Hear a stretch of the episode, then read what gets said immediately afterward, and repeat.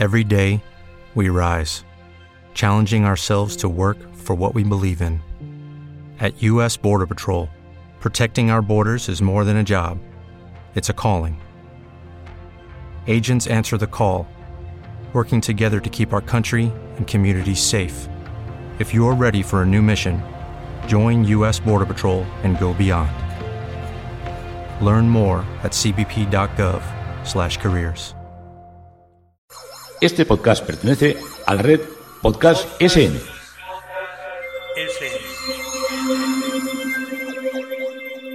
A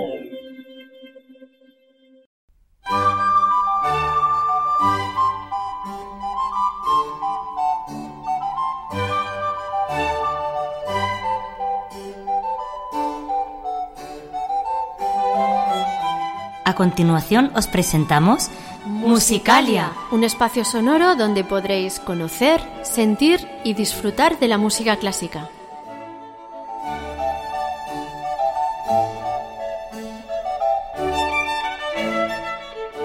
Como técnico de sonido, Adolfo Díaz. Como directora del programa tenemos a Belén Garrido En la presentación, María Jesús Hernando. y Begoña Cano.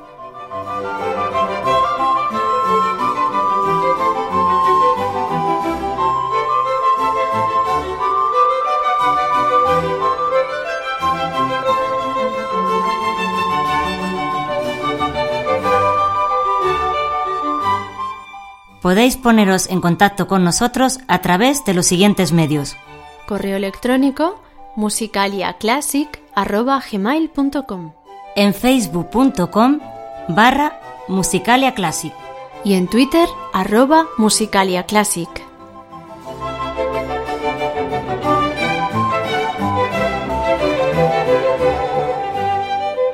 Muy buenas amigos de Musicalia, pues aquí ya nuestra nueva edición de octubre. Hola Begoña. Hola María Jesús.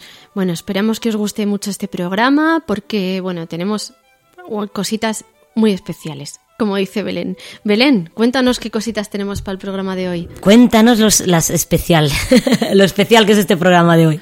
Bueno, bueno, pues ante todo os saludo, mm, muy buenas, eh, Begoña, María Jesús y a todos los amigos oyentes. Y bueno, quiero empezar porque no quiero que se me olvide mencionar a las personas que hacen posible que, todos vosotros nos podéis escuchar a través de la red, que son Josh Green desde México, que, que hace posible que salgamos en todas las plataformas eh, de podcast y también a Salvi Melguizo.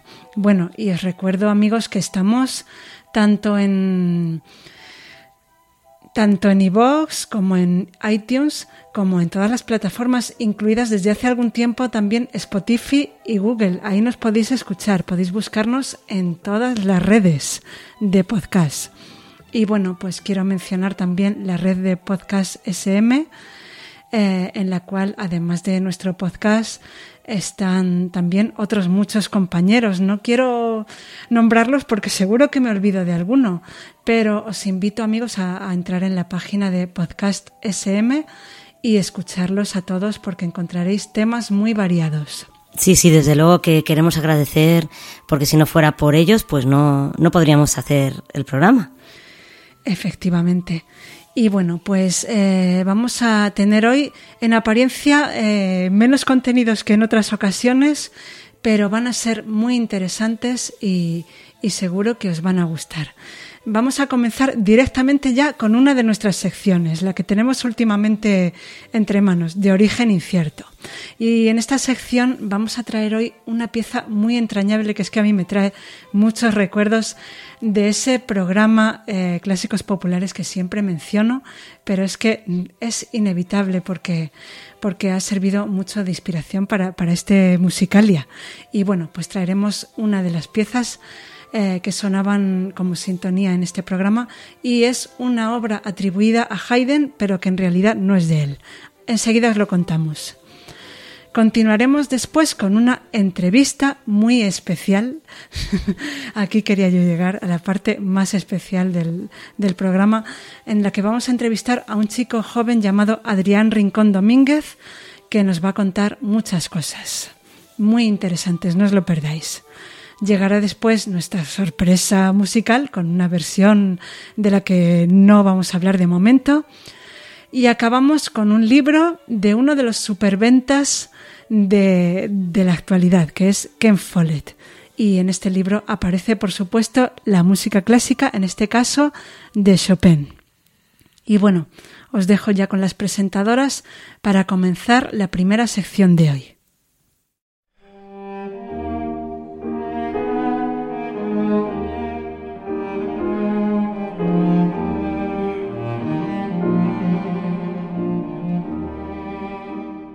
De origen incierto.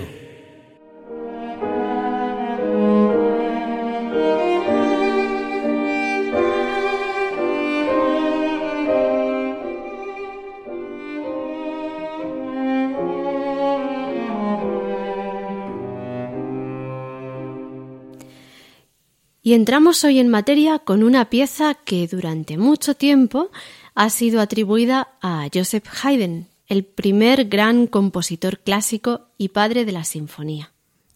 Y es que ciertamente hay motivos para atribuirle esta pieza a Haydn, ya que el que fue realmente su autor era un gran admirador de este músico y en sus composiciones trataba de imitar su estilo. De momento vamos a escuchar esta música. Después hablaremos del autor.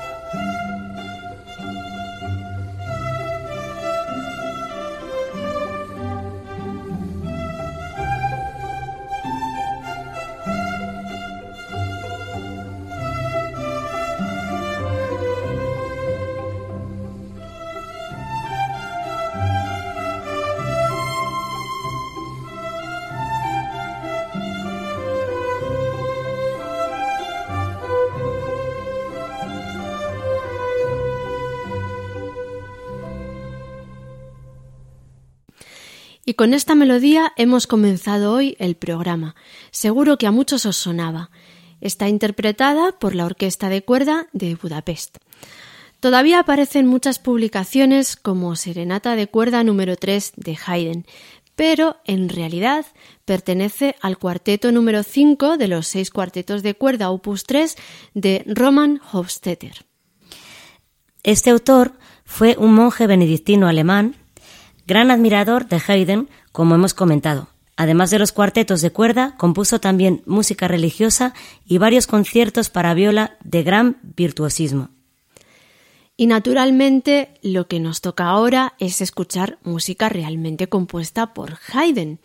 Esto no nos va a resultar nada difícil, ya que compuso, por ejemplo, 104 sinfonías, además de conciertos, misas, oratorios tenemos donde elegir. Madre mía, ¿cómo le daría tiempo? y, y nos hemos decantado por esta alegre música de su concierto para trompeta y orquesta.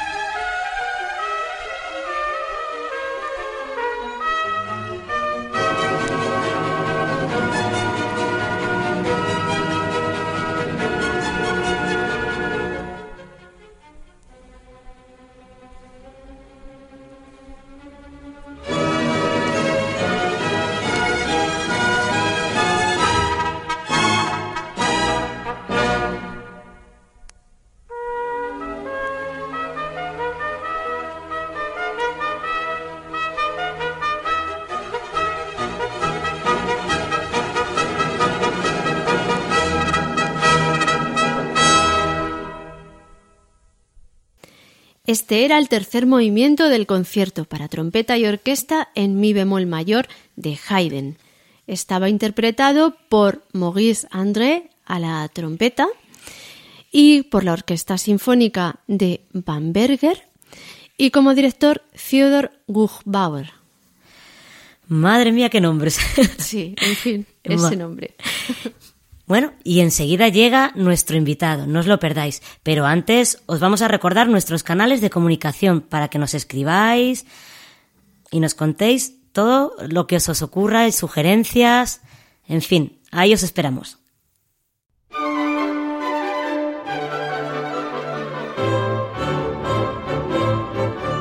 Si quieres contactar con nosotros, puedes utilizar los siguientes canales. Nuestro correo electrónico musicaliaclassic.gmail.com Nuestro Twitter, arroba musicaliaclassic. o nuestro Facebook facebook.com barra musicaliaclassic.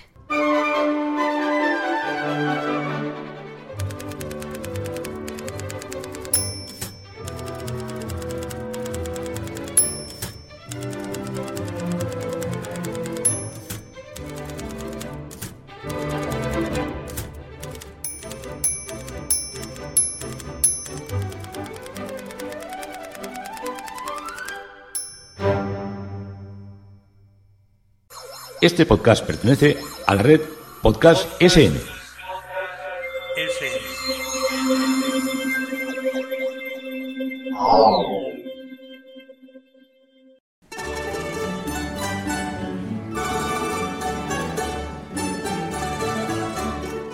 Nuestros músicos.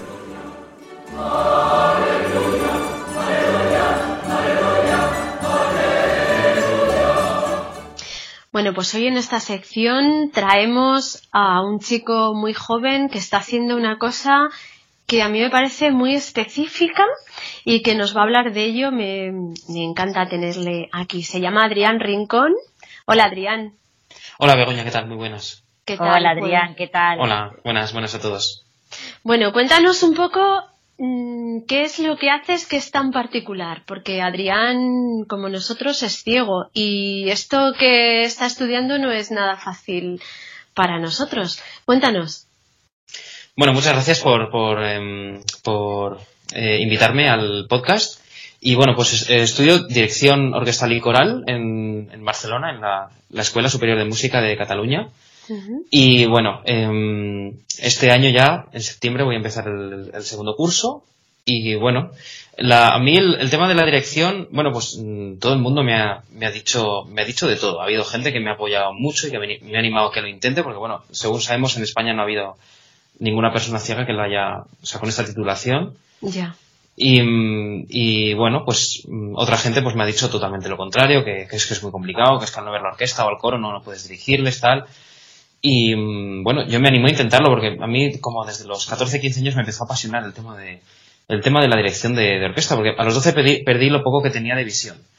Y mm, entonces, pues eh, recuerdo, no, no recuerdo, no tengo casi ningún recuerdo así visual de, de cómo de cómo dirigir y demás. Entonces, Claro. pues a esa edad ya, en la, la adolescencia casi, pues me, me empezó a, a gustar y me, me empezó a, mm, a, a picar la curiosidad, ¿no? Entonces, bueno, pues, pues eh, empecé, por ejemplo, a asistir a los ensayos de, de las orquestas y de los coros aquí en, en los conservatorios de Salamanca y, y bueno, y siempre pues, pues eh, les preguntaba dudas a los, a los directores y cómo hacen esto, cómo hacen lo otro y tal. Y eh, así buscando, pues eh, me informé en España de dónde se puede cursar esta carrera. La especialidad se llama dirección. Luego es que yo siempre digo dirección orquestal y coral, porque cuando la gente te dice que estudias mm, y dices dirección, pues mm, suena, suena dirección de empresa o dirección de dirección de equipos o dirección de algo, Sí, ¿no? sí, entonces, sí. pues, pues entonces, pues eh, me informé y bueno, y em, hice, me presenté a, a las pruebas de acceso en Madrid y en Barcelona. Y luego finalmente me han, me han admitido en Barcelona. Eh, entonces, bueno, pues allí hay unos, hay unos profes que son, o sea, en la, la escuela esta tiene bastante prestigio en, el- en lo que se refiere a, a profesorado, porque bueno, pues los profes no están, no solo trabajan en la docencia, sino que aparte tienen sus proyectos y tienen sus eh, sus discos grabados o tienen sus eh, agrupaciones musicales, sus proyectos musicales. Entonces, pues eh, eh, me dijeron pues que había, había unos profes de, de dirección bastante, bastante buenos y que sin ningún problema se abrieron. O sea, en cuanto me admitieron en la escuela, eh, sobre todo est- estuvo eh, muy, muy entusiasmado el de dirección de orquesta, eh, Salvador Brotons, porque él eh, me dijo, bueno, pues me, él, él, así desde el primer momento, pues me, me empezó a, a escribir y tal, y bueno, me dijo que, que enhorabuena por elegir esta especialidad, que vamos a ir con calma, y, y bueno, y, y o sea, se le veía muy entusiasmado a la hora de ayudarme. Eso Entonces- es importante, ¿verdad? Es importante que Sí, el sí, es muy importante, es muy importante. se abra y, y te eche una mano lo- en las dudas que tenga. Eso es, mm, es importante porque, claro, tú, o sea, ¿qué, qué asignaturas tienes? En- es que me parece muy curioso. Sí, yo tampoco la sabía cuando, Sí. cuando digo, pero ¿cómo será la carrera de dirección? ¿Cómo será? Bueno, pues em, las clases de dirección, tanto la coral como la orquestal, también depende un poco del profe. Porque bueno, eh, este por ejemplo, el de orquesta la vive mucho y nos, nos hacemos unas clases maratonianas de dos y media a nueve y media. O dos y media a ocho, o sea, o sea, de muchas horas. Hay descanso, lógicamente. Madre mía. Pero, pero bueno, el- entonces la dinámica de las clases es, eh, son grupales, eh, normalmente son grupales, él, él tiene el detalle de darme una clase individual, porque bueno, pues eh, entiende mi situación y normalmente pues mm, yo voy más, voy más lento Claro, en lo para que se explicarte refiere los a... gestos, ¿no? Y esas cosas. Eso es, eso es. Gestos, curiosidades de la orquesta que la gente que ve no son, es lo, es lo normal, pues por ejemplo, cómo se coloca la orquesta, Claro. eh, qué puedes hacer, qué puedes no hacer, de, mm, de o sea, cómo, cómo das unas entradas, o sea, cómo dar las entradas, por ejemplo, porque no las puedes dar de una forma brusca, tienes que darlas de una forma, de forma que invites. Claro, antes de que Y, eh, además. Claro, de la puesta, la puesta en escena del concierto, de quién saluda después, o sea, Sí. com- eh, la orquesta cómo sale mm, de por familias o desordenadamente, eh, el director si sale el último, si sale el primero, si es concierto para piano, quién sale antes, si el pianista o el director, luego al final del concierto quién saluda, cómo se hacen los saludos, porque eso normalmente no se, no se, normalmente no, no se, no está organizado, eso sale al final del concierto sale por iniciativa propia de los músicos y siempre queda bien, curiosamente, Ah. o casi siempre. Entonces, pues, pues, él, él- y- él- pues hay, que- hay cosas que hay- hay- me las tiene que explicar en este, este Claro. sentido porque no. Claro, claro. Sí, lo que No, claro, y que también tendrás a alguien que, por como si eso es improvisado, que a ti te pueda avisar, claro, porque si no, no. Eh, bueno, es que todavía, todavía no se ha presentado la, no se ha presentado la oportunidad de hacer un concierto, de dirigir un concierto como tal. ¿Cómo es la, la puesta en escena de tu clase? Vale, la dinámica de las clases de dirección, tanto de orquesta como de coro, también depende un poco de- del profe. Hay profe que, hay profes que la varían un poquito, pero bueno, la dinámica, así en general, es que hay un pianista acompañante que toca lo que toca la orquesta para montar la partitura. Entonces tú, eh, pues a la izquierda o a la derecha tienes el piano, el pianista, y enfrente tienes al profe, que te está mirando tus gestos y las entradas. Porque aunque la orquesta no la tengas delante, tienes que dar las entradas igualmente, como si la tuvieras.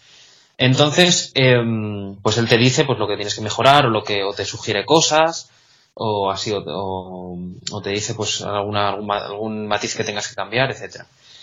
Y luego, una vez, o sea, eso se tienen, pues, las clases que, bueno, se tienen varias clases de una obra o de varias obras. Depende de, de también de los alumnos que haya, porque claro, está normalmente 10 o 15 minutos por, eh, con cada persona. O sea, Claro, hay- dependerá hay- también de la obra que estéis. Claro, depende también de la obra. también si son varios movimientos, pues un, en una semana se trabaja uno y a la semana siguiente se trabaja otro.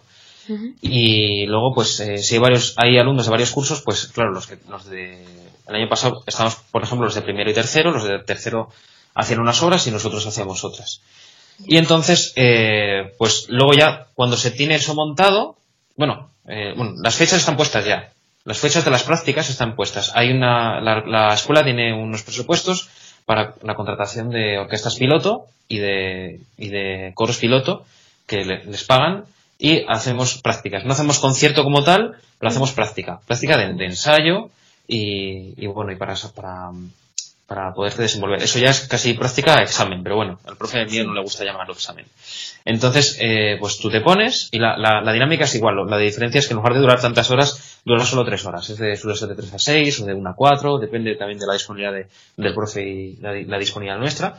Entonces, eh, se hace hora y media, hora y media de, de ensayo no con cada uno, sino con, con todos. O cada uno tiene 10 minutos, 5, 15, depende de, de los alumnos que seamos y depende de, de, lo que queramos trabajar cada uno. Luego hay un descanso de 20, 25 minutos y luego está la otra hora.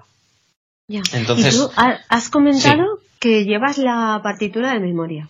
Yo la llevo de memoria, sí. Eh... ¿Y, cómo, ¿Y cómo te la has aprendido de memoria? O sea, eh, ¿te, ¿te, la han pasado primero y luego te la vas aprendiendo? O, o sea, quiero decir, a braille, o, o lo haces con midis, o cómo, cómo trabajas para aprenderte la partitura de memoria. Bueno, las, las partituras de orquesta en braille, yo, desde mi opinión, no son eh, viables eh, a nivel práctico. No son viables, porque, la, no sé, por ejemplo, pues la novena una inmensidad. Una inmensidad. La, la, novena sinfonía de Beethoven son 12 volúmenes. Tú 12 volúmenes no los puedes, no los puedes llevar a clase. No los puedes llevar a clase. Entonces, eh, yo lo que hago, tengo como 11 no, no presta el servicio de transcripción digital, el, eh, porque ya te lo hace, pero a digital, ¿no? O sea, tú con el, eh, por ejemplo, hay un, hay un editor musical, el, el BME, el editor musical Braille, que bueno, es un, es un programa de una empresa italiana, que, que bueno, pues la ONCE lo, lo da en préstamo. Y bueno, pues, pues, con ese programa puedes trabajar las partituras. Eh, lo único que, claro, pues como ONCE no transcribe a ese programa, yo eh, lo que he hecho es me he buscado una copista que las pasa a cualquier programa de notación musical, al final leo a Sibelius, al que, le pidas, porque se dedica a ello. Que esos no son accesibles, ¿no? ¿O sí? Esos no son accesibles porque son para, para gente con visión, pero lo que hacen, o sea, lo que hacen es que admiten un formato de código abierto que es el XML. El XML, Music XML, es un, es un formato de código abierto que se inventó para que todos los programas de todos los fabricantes fueran más o menos compatibles. La fiabilidad no es 100%, o sea, cuando conviertes el archivo hay cosas que hay algún error que puede haber, pero bueno, pero el 95% de la partitura, el 90% está, está bien transcrita. Y entonces, el, la, la, nueva versión 2, la 2 del, de este editor musical, Braille, admite el formato XML. Entonces, eso, eso nos da la ventaja de que cualquier partitura que esté hecha en Finale o en Sibelius y que esté exportada a XML se puede abrir con ese programa y te la transcribe a Braille automáticamente y el Deus te, te, va verbalizando todo, signo a signo, de, lo que pone la partitura. Entonces, una vez que la tenemos, lo, luego tengo, tengo aquí el, el ordenador, si, si, hay tiempo podemos enseñar un poquito cómo, cómo va una partitura de, de, orquesta. Bueno, esto daría para otra entrevista, ¿eh? Ya. Sí, sí. para, o sea, un, un, tutorial, un tutorial. Sí, sí. Hacer no, sí, sería bueno. Es muy interesante. Entonces, luego para memorizar, eh, luego por familias. Maderas por un lado, metales por otro, percusión y cuerdas por otro. Entonces, haciéndolo así, eh, y luego memorizando también los números de ensayo, porque cuando, o haciéndolo así es práctico. Luego, para, en, la, en, las, en las prácticas, con la orquesta, eh, el, el, profe está ahí para ayudarte y no hay ningún problema, pero si quieres ser independiente de verdad, eh, deberías aprenderte, en mi opinión, los números de ensayo o los números de compás. ¿De dónde, dónde, dónde empieza cada sección? En el número 6 está esto, en el número 5 está esto. En la letra C, la D. porque ellos trabajan así. Vamos sí, para tener una referencia, claro. Y es que ellos ya lo tienen. Ya lo claro. tienen. Tienen la ventaja sobre ti que ya lo tienen. Entonces tú te lo tienes que saber mejor que ellos. Entonces, pues, eh, claro, para indicarles a dónde quieres ir para corregir esto o algo que quieras repetir, tienes que decirles a dónde quieres ir. Vamos tres compases antes del número 8. Claro. Y aquí, aquí quiero esto y quiero que, quiero que los violines segundos hagan, hagan esto, que, o, que la, o que lo hagan más retardando, o que lo hagan, o que no lo hagan tan, tan metálico, un sonido más suave. O aquí, en el, eh, eh, dos compases antes de la letra D, eh, los oboes, los oboes se han equivocado. O, uh -huh. Bueno, a ver, los han equivocado. También tienes que sí, saber sí. cómo decir las cosas, porque puedes claro, claro. a la gente. Que hoy día sí, hay mucha tensión hay en lo error, que. Sí, o... Hay no, que hacer políticamente me, correcto. Me parece, sí, no, no, no, pero, pero puedes decir, puedes decirlo eh, en primera persona del plural, del plural. Me parece que no vamos bien. Me parece que aquí nos hemos equivocado. No sé si los oboes, mirad a ver tal, o no sé si los clarinetes esto tal. Pero, pero bueno, pero, o sea, si sabes cómo decir las cosas también sí. no, no, hay ningún sí, problema. Sí, Con educación se llega a todas partes. Sí. y una cosa, Adrián, ¿qué estudios se pide para, este, para esta escuela? Bueno, para entrar en, en, esta escuela en concreto, la de Cataluña, te piden el, el título de bachillerato o el título de, de COU, o, o sea, BUPI COU. Y si, si, no lo tienes, eh, hay, creo que hay una prueba de, de madurez. El título de un grado profesional es opcional pero lo puedes presentar como mérito para, para subir nota en las pruebas. Eh, y luego, pues, eh, también está, mm, está, o sea, el que entres o no depende de la disponibilidad de plazas que haya. Normalmente para dirección se suelen convocar cuatro o cinco. Eh, pero bueno, ya depende de cada instrumento, porque hay instrumentos que solo se convoca una o dos. Entonces hay muchas, si hay dos y se presentan 16, pues lo tienes un poco complicado. También, pues eso, ahí tienes que dar la talla totalmente, tienes que, hay que, lucirte en, las pruebas, en los exámenes que te hagan, porque hay, hay mucha demanda. Yo, por ejemplo, cuando me presenté, eh, se convocaron cinco plazas y entré el cuarto y nos presentamos 16 o 17. Entonces, pues, pues bueno, pues, eh, pues es, es, eso, ¿no? Es, hay mucha competencia, es lo, es lo único malo, pero una vez que entras ya, ya. ¿Y musicalmente? que, que no, exigen, o sea, ¿No exigen nada musicalmente o.? No, bueno, sí, eh, musicalmente sí exigen, claro. Eh, exigen así mm, cosas básicas y luego, pues, dependiendo de. Hay cosas básicas. Por ejemplo, eh, hay una parte A y una parte B. La parte B es la parte específica, como si fuese una selectividad, una especie de, especie de selectividad. La parte B tienes eh, lo específico de la especialidad a la que te presentas y la parte A es una parte A que tienen que hacer todos los, todos los músicos. En la parte A tienes eh, dictado melódico rítmico, dictado polifónico, armónico, eh, análisis de partitura, análisis auditivo y prueba de repertorio, para que vean la destreza que tienes a nivel técnico y a nivel interpretativo con tu instrumento principal. ¿Tu instrumento cuál era? Mi instrumento principal es el piano, sí, pero bueno, tú cuando echas la inscripción puedes seleccionar el, los, los, la veintena o treintena de instrumentos que hay, puedes seleccionar el que, el que es tu principal. Y luego la parte B, pues dependiendo de la, de la especialidad que tengas. En el caso de dirección, pues te, te, te, piden, por ejemplo, gestos no te piden. Te piden, por ejemplo, que leas a primera vista una partitura para orquesta. Eso, pues a mí me lo han tenido que, lo tuvieron que adaptar. A mí, por ejemplo, me pedían este compás, yo lo memorizaba al momento en, en braille y lo, y lo, y lo, y lo tocaba al piano. O te, te, piden también una prueba de entonación. Entonces, bueno, pues también es eso. Es lo que, más o menos, lo que suelen hacer todos los años. Sí.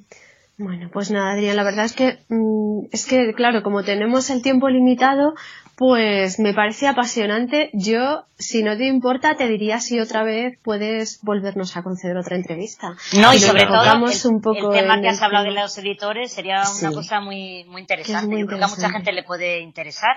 Sí, sí no, la verdad es que sí. Es, es, una cosa bastante oculta. La, las tres o cuatro que, los cuatro gatos que en España los utilizamos, no, no, o no nos conocemos, o no, yo, yo no conozco a nadie que lo utilice así de forma habitual ahora mismo. Uh -huh. eh, a verlos, pues seguro que los hay, claro, pero no, no se, no se conocen, porque no, porque cada uno hace sus cosas. Yo con este editor, pues trabajo las partituras, hago arreglos por, por encargo, a las formaciones que me lo, que me lo piden, eh, y bueno, y luego hago todos los trabajos que me piden de, de las asignaturas de composición, o, o, por ejemplo, hay una asignatura que se llama instrumentación y orquestación. Y ahí, por ejemplo, pues tienes que hacer pues te piden pasar una cosa de piano, pasar la orquesta, hacer una, una orquestación total.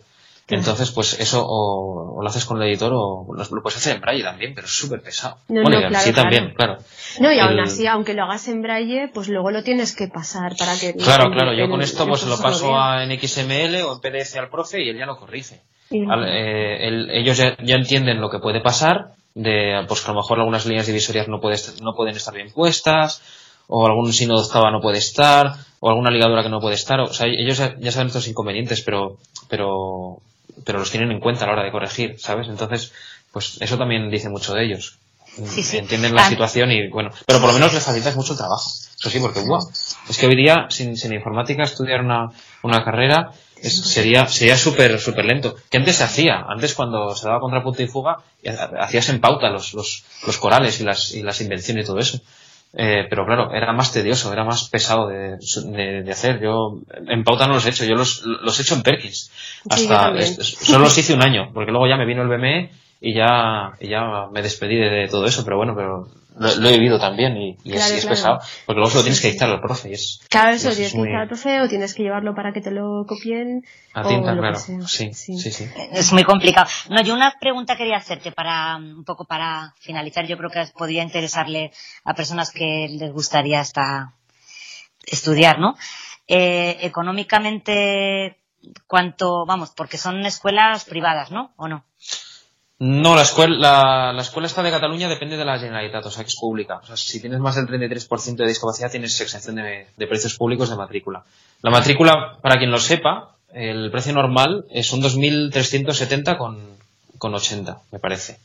Porque son 39,53 por créditos, lo multiplicas por 60, pues es lo que, es lo que te da, lo que te da el curso. Lo único, pues que si no, o sea, yo soy de Salamanca y, y en Cataluña pues está todo más caro, eso sí es verdad. Incluso yo diría que más claro, está más caro que en Madrid.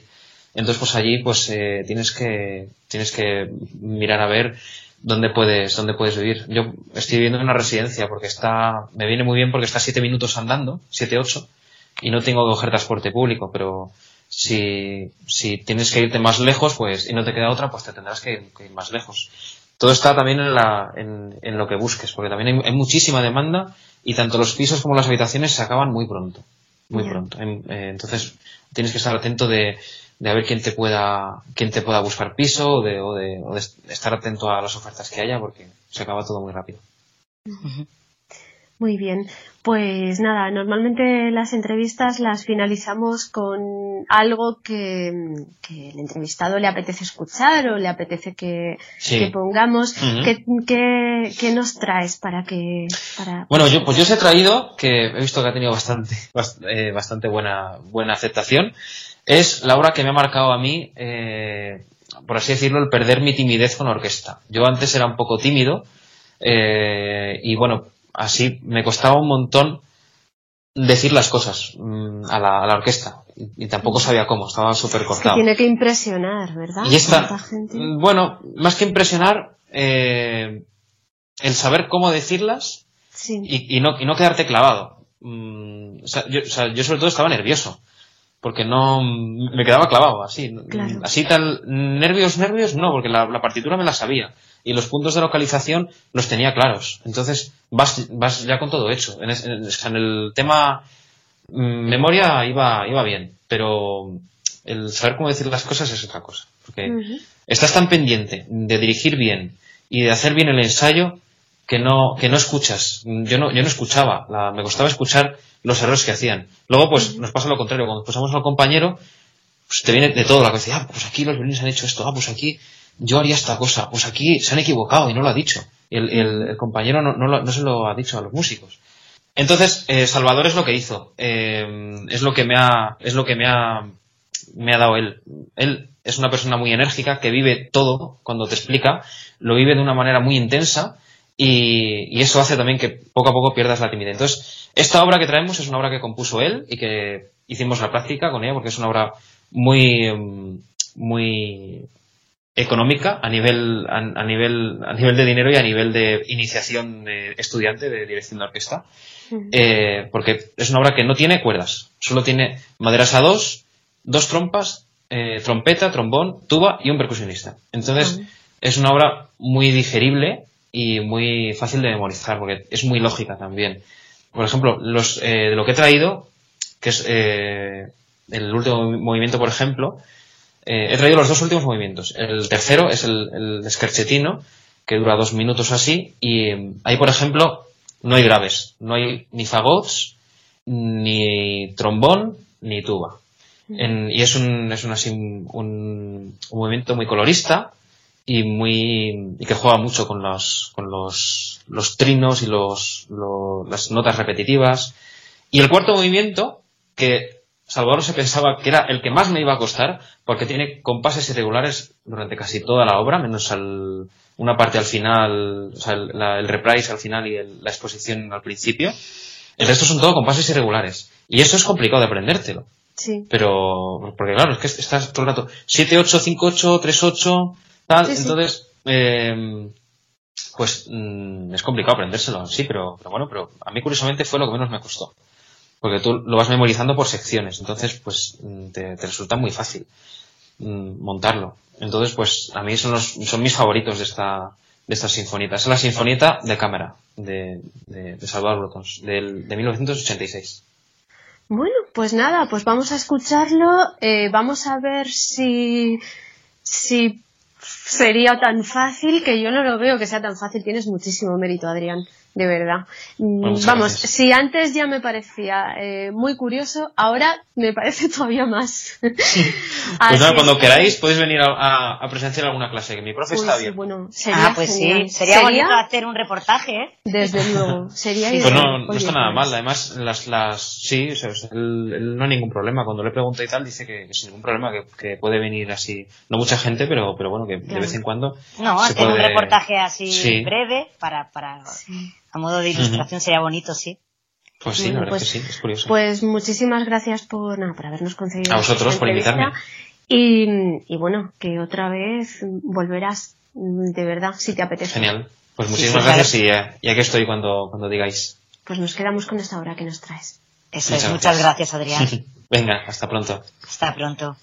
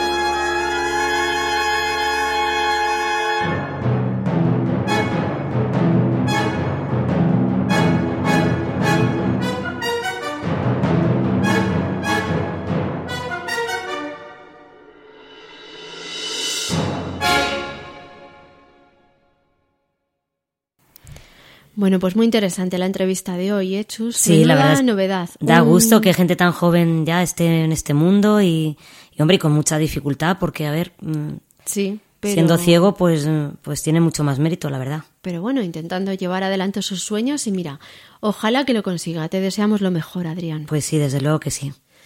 Y esta era la música que Adrián ha seleccionado para nosotros. De la Sinfonieta de Cámara, opus 38 de Salvador Brotoms, hemos escuchado los movimientos tercero y cuarto. Estaban interpretados por la Orquesta de Córdoba, dirigida naturalmente por Salvador Brotoms. Este músico es, además, el profesor de Adrián, como él mismo nos ha contado. Estás escuchando Musicalia con Begoña Cano y María Jesús Hernando.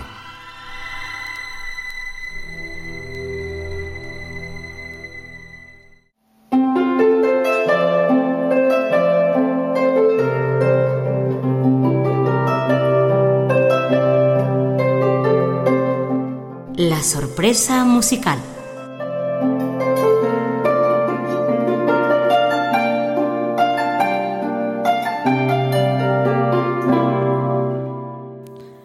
Pues estamos en nuestra sorpresa musical. ¿Qué nos deparará hoy?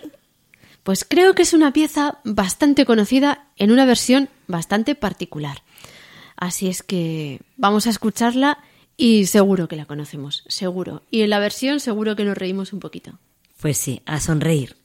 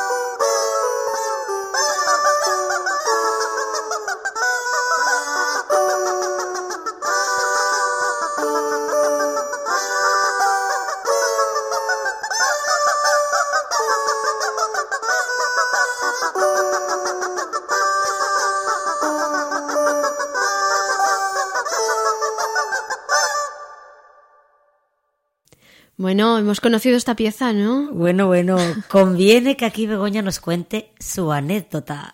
No, no, no, no. no. Sí. Otro día, otro No, día. hombre, no vas a dejar con la miel en los labios. No, no, otro día os Cuéntanos, cuento cuéntanos. mi anécdota de pollitos. El No, pollito, no. el pollito, Hoy cuéntanos. no, hoy no. Hoy decimos que esta pieza era el canón de Pachelbel, como todo el mundo ha adivinado.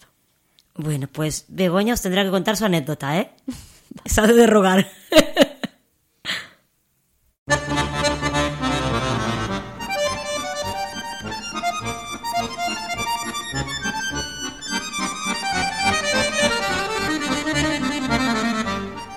Música y libros.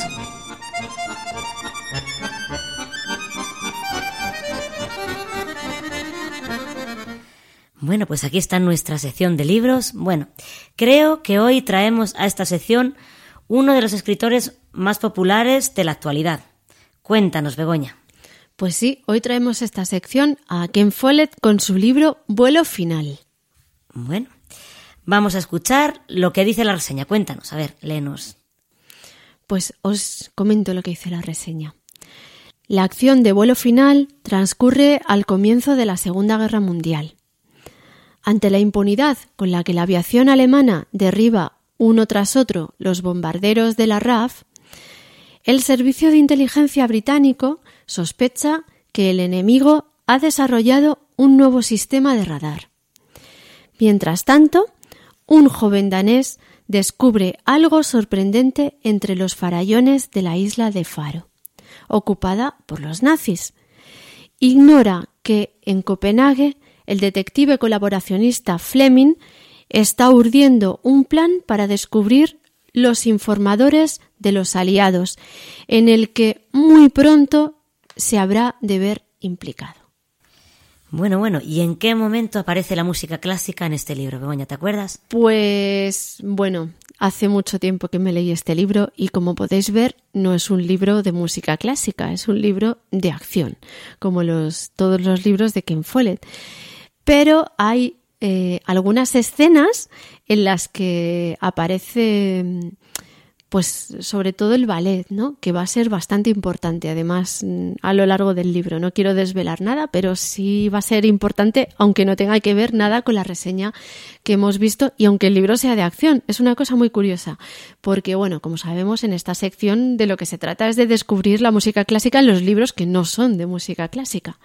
Entonces, bueno, pues he traído una escenita en la que mm, este joven danés eh, va a visitar a una familia, la familia de un amigo suyo del, colegio al que van, que ellos son judíos y entonces pues pues bueno ya veremos cómo se desarrolla eh, la, la, escena porque esta familia pues es muy erudita están eh, pues eso muy metidos en lo que es la música clásica y él pues es un amigo del hijo y ya veréis es es a mí me parece bastante divertida pues ahora, a continuación, vamos a leer este pasaje donde, donde aparece la música.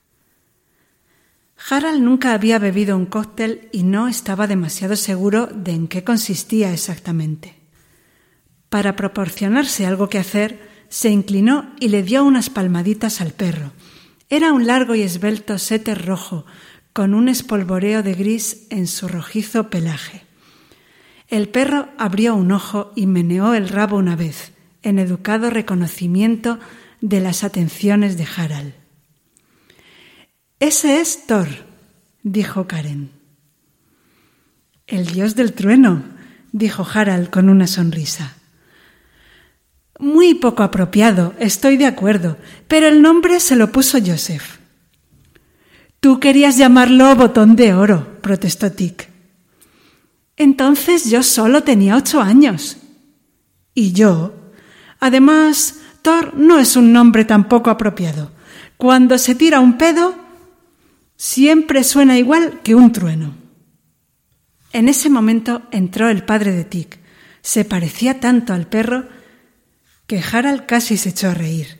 Alto y delgado, el señor Dudvig iba elegantemente vestido con una chaqueta de terciopelo y una pajarita negra, y sus rizados cabellos rojizos estaban empezando a volverse grises. Harald se levantó y se dieron la mano. El señor Dudvig se dirigió a él con la misma lánguida cortesía que había demostrado el perro.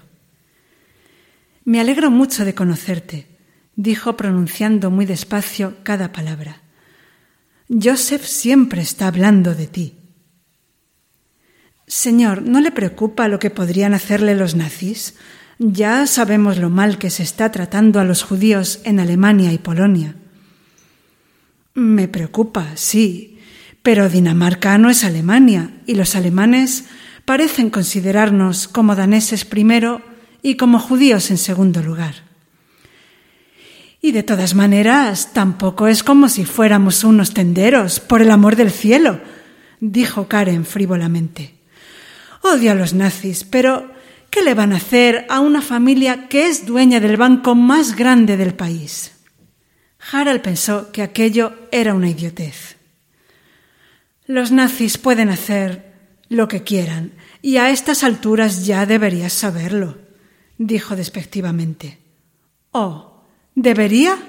replicó Karen con voz gélida, y Harald se dio cuenta de que la había ofendido. En ese momento la señora se reunió con ellos y empezaron a hablar de la producción del ballet real danés, que eran las sílfides. La música me encanta, dijo Harald. ¿Has visto el ballet? le preguntó la señora Ludwig. No, si quiere que le sea sincero, nunca he ido al teatro, confesó. Eso es terrible, dijo Karen con aire altanero. La señora Ludwig le lanzó una mirada de desaprobación. Entonces Karen tiene que llevarte, dijo. Madre, estoy terriblemente ocupada, protestó Karen. Me estoy aprendiendo un papel principal por si he de hacer de sustituta. Harald se sintió herido por su rechazo, pero supuso que estaba siendo castigado por haberle tratado despectivamente cuando hablaban de los nazis. Apuró su vaso. Había disfrutado con el sabor agridulce del cóctel y éste le había infundido una relajada sensación de bienestar. Pero quizá también había hecho que no pensara demasiado en lo que decía. Harald lamentó haber ofendido a Karen. Ahora que la actitud de la chica hacia él se había vuelto tan fría de pronto, se daba cuenta de lo mucho que llegaba a gustarle. Karen salió a la terraza a fumar un cigarrillo y Tick explicó que a sus anticuados padres no les gustaba ver fumar a las chicas. Harald se sintió atónito frente a la sofisticación de una joven que bebía combinados y fumaba. Cuando Karen volvió a entrar, el señor Ludwig se sentó al piano y empezó a pasar las páginas en el atril. La señora Ludwig se había quedado de pie detrás de él. Los padres interpretaron una canción y luego Tick cogió su clarinete y tocó una sencilla canción de cuna de Mozart. El señor Ludwig regresó al piano y tocó un vals de Chopin, de las sílfides, y Karen se quitó los zapatos de un par de puntapiés y les mostró una de las danzas que estaba aprendiendo por si tenía que hacer de sustituta. Después todos miraron a Harald con expresión expectante. Comprendió que se esperaba que tocara. No podía cantar, excepto para rugir canciones populares danesas, así es que tendría que tocar. La música clásica no se me da muy bien, dijo. Tonterías, dijo Tick. Me dijiste que tocas el piano en la iglesia de tu padre. Harald tomó asiento ante el teclado pensando que realmente no podía infligir himnos luteranos a una culta familia judía. Titubeó y luego empezó a tocar Pinet Dogs Boogie Boogie. Empezaba con un arpegio melódico tocado con la mano derecha.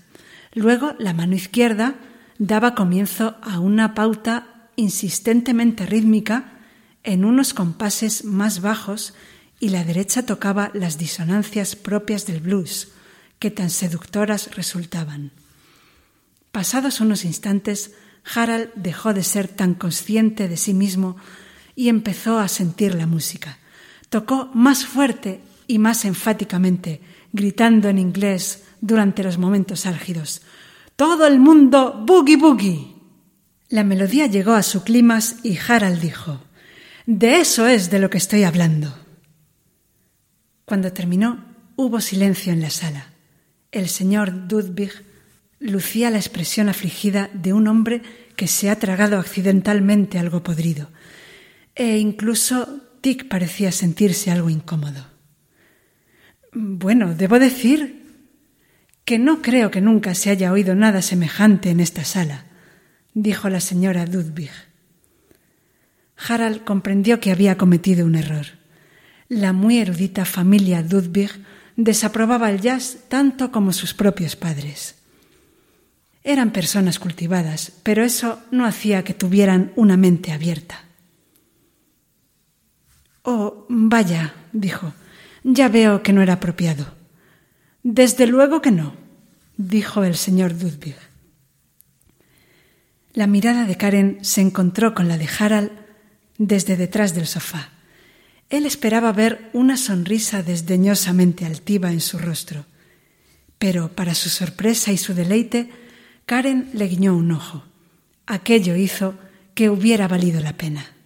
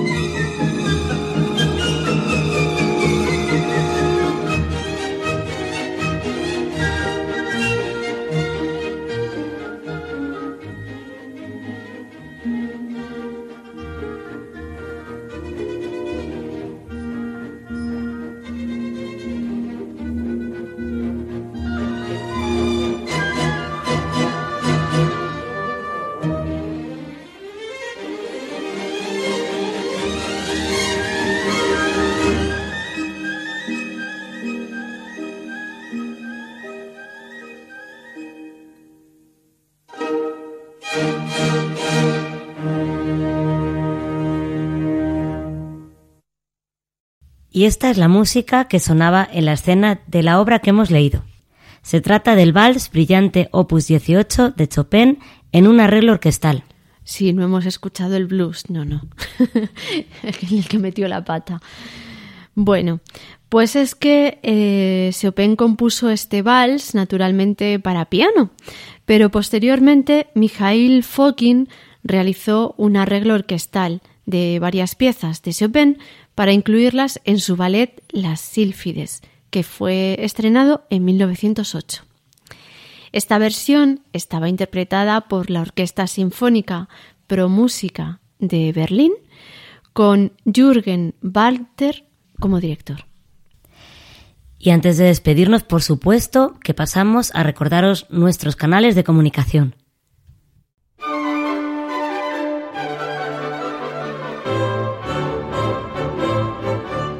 Si quieres contactar con nosotros, puedes utilizar los siguientes canales. Nuestro correo electrónico musicaliaclassic.gmail.com Nuestro Twitter arroba musicaliaclassic o nuestro Facebook facebook.com barra musicaliaclassic.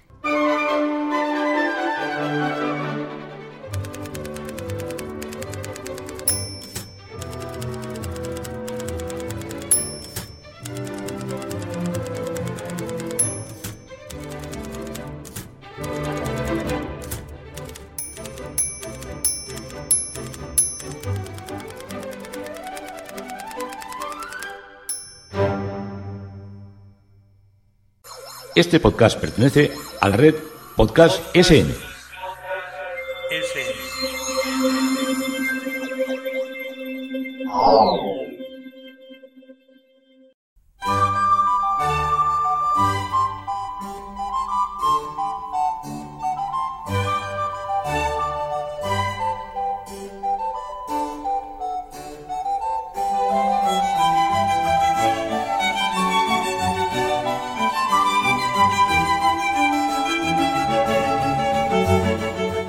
Bueno amigos, y así terminamos el programa de hoy. Esperamos que aunque ha sido un poquito más corto, pero intenso. Sí, ha sido muy interesante además el programa de hoy. Esperemos que a vosotros también os lo haya parecido y bueno, pues os esperamos para el próximo programa aquí en Musicalia. Ser muy felices.